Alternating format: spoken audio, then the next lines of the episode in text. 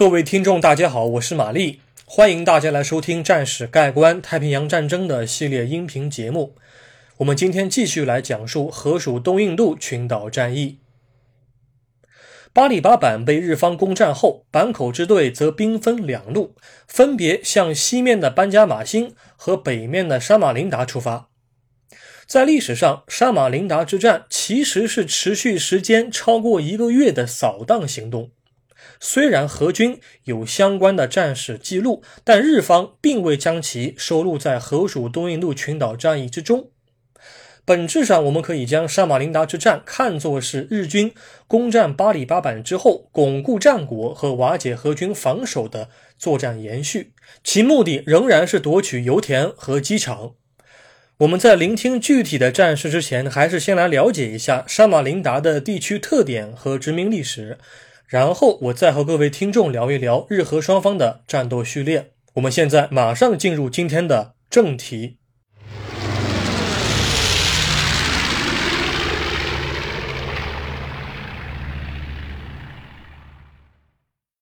沙马林达资源丰富的河口，民族复杂的泥潭。关于沙马林达这个词的词源，民间有两种说法。一种说法是，沙马林达指代的是高度平齐的高脚屋。这些高脚屋分布在马哈坎河的河口三角洲地带，居住着布吉人，他们是从苏拉维西岛迁徙而来的。我们中国人平时经常喜欢说“木秀于林，风必摧之”，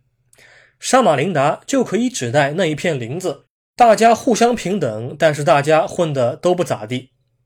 那么，另外一种说法就和社会形态没什么关系了，纯粹是和地理特征有关。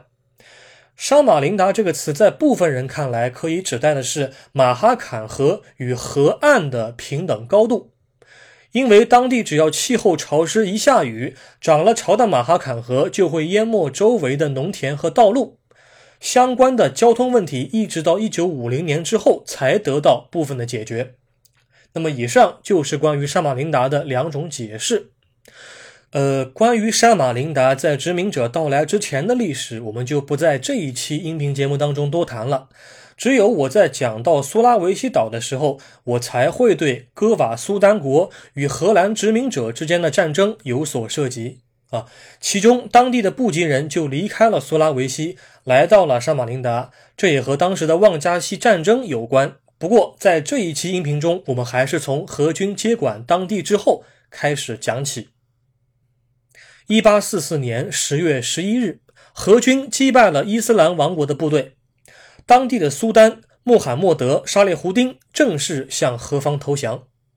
何军在接手此处后，便设立了助理总督这一职位，这个职位必须得由荷兰人担任。荷军占领后，并无杀光当地百姓的意图，但是他们为了方便管理，就把苏丹当成了傀儡，而所谓的助理总督，其实是在暗中掌握有实权。历史上，首任助理总督由范德瓦尔担任，办公地点位于沙马林达南面十三公里外的帕拉染地区。之后，何方将此处升级为婆罗洲东南地区的最高行政单位。他的任务之一就是开采当地的煤炭。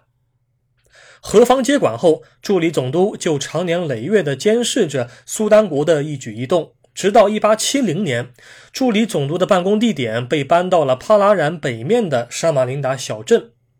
从19世纪中叶到20世纪初，当地的治安状况一直都不怎么好，很糟糕。而且，由于当地挖煤的兴起和劳动力的需求，大量的外来民族开始迁入沙马林达。这里除了布吉人与荷兰人之外，华人呀、爪哇人呀、苏门答腊人、印度人、阿拉伯人都开始涌入这个地方。当时间到了1896年，那一年的8月16日，河属东印度群岛中央政府签署了第七十五号行政令。赋予沙马林达直辖区的地位，由中央政府直接管辖。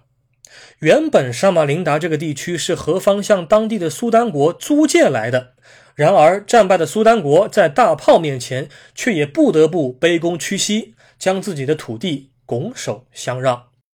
七年之后，也就是一九零三年的四月二十八日，河属东印度中央政府签署第二十五号行政令，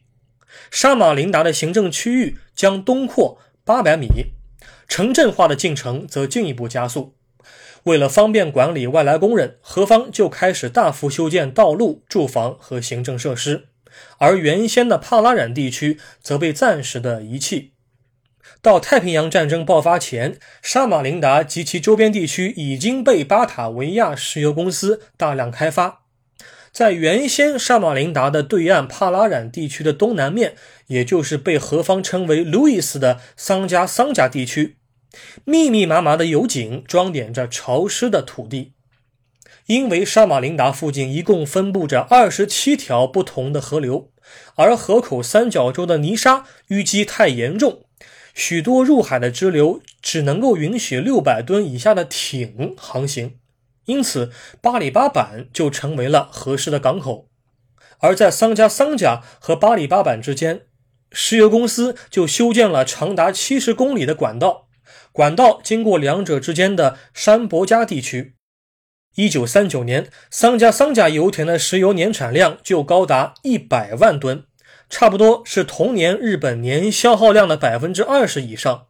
比达拉根岛的产量还要高。而在沙马林达的马哈坎河的上游西岸。而在沙马林达的西边，马哈坎河的上游西岸，也就是被当地称为罗阿库鲁的一个地方，是东婆罗洲公司开发的煤矿。日军如果拿下此处的油田和煤矿，便能够更好的支援海军舰艇以及岸上的装甲部队。我们可以说，对日方来讲，沙马林达以及周边地区的诱惑力远高于达拉根。而对于荷军来讲，沙马林达的战略地位不比巴里巴板来得低。一九四一年，荷军部署在沙马林达的兵力大致为三百五十到四百人左右，而当地的平民百姓超过一万一千人。何方驻军总司令为蒙泰罗上尉，守军包含一个机枪连，大概一百人左右，一个机动小队，由两辆装甲车和二十五人组成。还有两个机枪排和两个迫击炮排，另外他们还有三门七十五毫米的岸防炮和八十一名工兵。这些工兵他们大多数是石油公司的雇员，用于指导河军部队执行焦土政策。用白话来讲，或者做一个不太恰当的一个比喻，就相当于什么呢？相当于南斯拉夫拍了一本电影叫《桥》，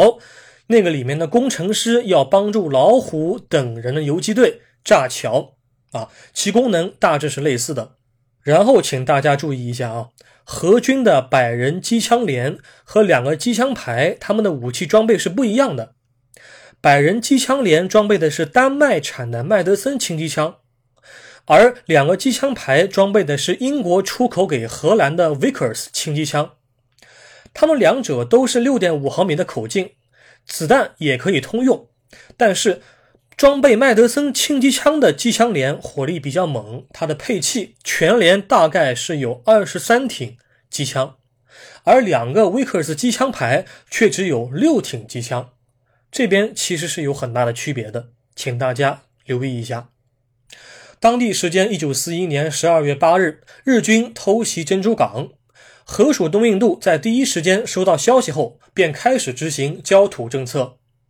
那么，对于沙马林达的何方守军来说，他们必须在未来极短时间内完成三大任务：第一，防止日军部队登陆桑加桑加地区和安加纳地区。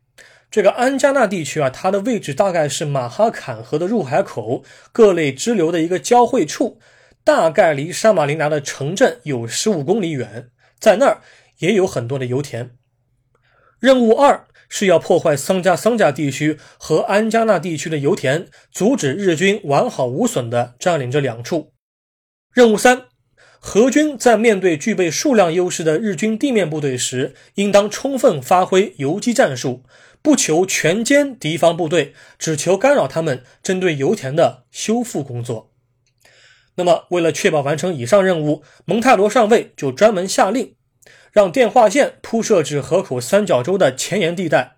有助于指挥部第一时间了解战场动态和调动炮兵，轰击日方的两栖登陆部队。荷军也会主动的将桑加桑加地区和安加纳地区的石油工人家属遣送回沙马林达城内。到了一九四二年年初，何方工兵就拿到了焦土政策的具体实施细则。一九四二年一月十八日，巴里巴版的何方驻军总司令胡根班德电告蒙泰罗上尉，只要何方军机发现日军舰队穿过芒卡利哈角，那么巴里巴版的破坏行动就会展开。这个芒卡利哈角，它的位置啊，大概是在一个婆罗洲整个岛屿的东岸的一个中部的位置，是一个突出部。它的它与达拉根的距离大致和它与巴里巴板的距离相等啊，基本上是位于达拉根和巴里巴板的一个中间的位置啊。胡根班德的意思是，只要日军舰队出发之后航程过半，那么巴里巴板就会执行焦土政策。蒙泰罗上尉在收到消息后，便开始着手准备针对桑加桑加油田的爆破行动。爆破行动在一月二十号早上九点展开，在长达九个小时的行动中，桑加桑加油田的开采能力被荷军一点点的专业的剥夺和瓦解。工兵队伍在之后便撤回到了丛林深处的沙马林达二号机场，然后他们将会回到爪哇，并等待下一步的命令。好，现在我们再简要介绍一下日方的情况。一月二十五日，坂口支队在拿下了巴里巴板后，便组建了九米支队。支队总指挥九米本三为日本帝国陆军步兵第幺四六联队的第一大队大队长。除了大队下辖的第二中队和第四中队缺席之外，其余部队将执行由南向北的扫荡行动。九米支队将分成两大方向进行推进。其中，小股部队将直插巴努阿巴鲁村，从马哈坎河的上游侧袭沙马林达；主力部队则沿着输油管道的路线，从巴里巴板一路北上，途经山伯加、桑加桑加，最终抵达沙马林达。我个人猜想，哈，主力部队这么做的好处，也许是可以让工兵随行评估输油管道的破坏情况。未来恢复运作的速度也会更快。九米支队的总人数大致为一千人，而何方却只有四百人左右。好，感谢各位收听今天的音频节目。之后我将开始讲述日军北上的肃清行动过程。我们下一期再会。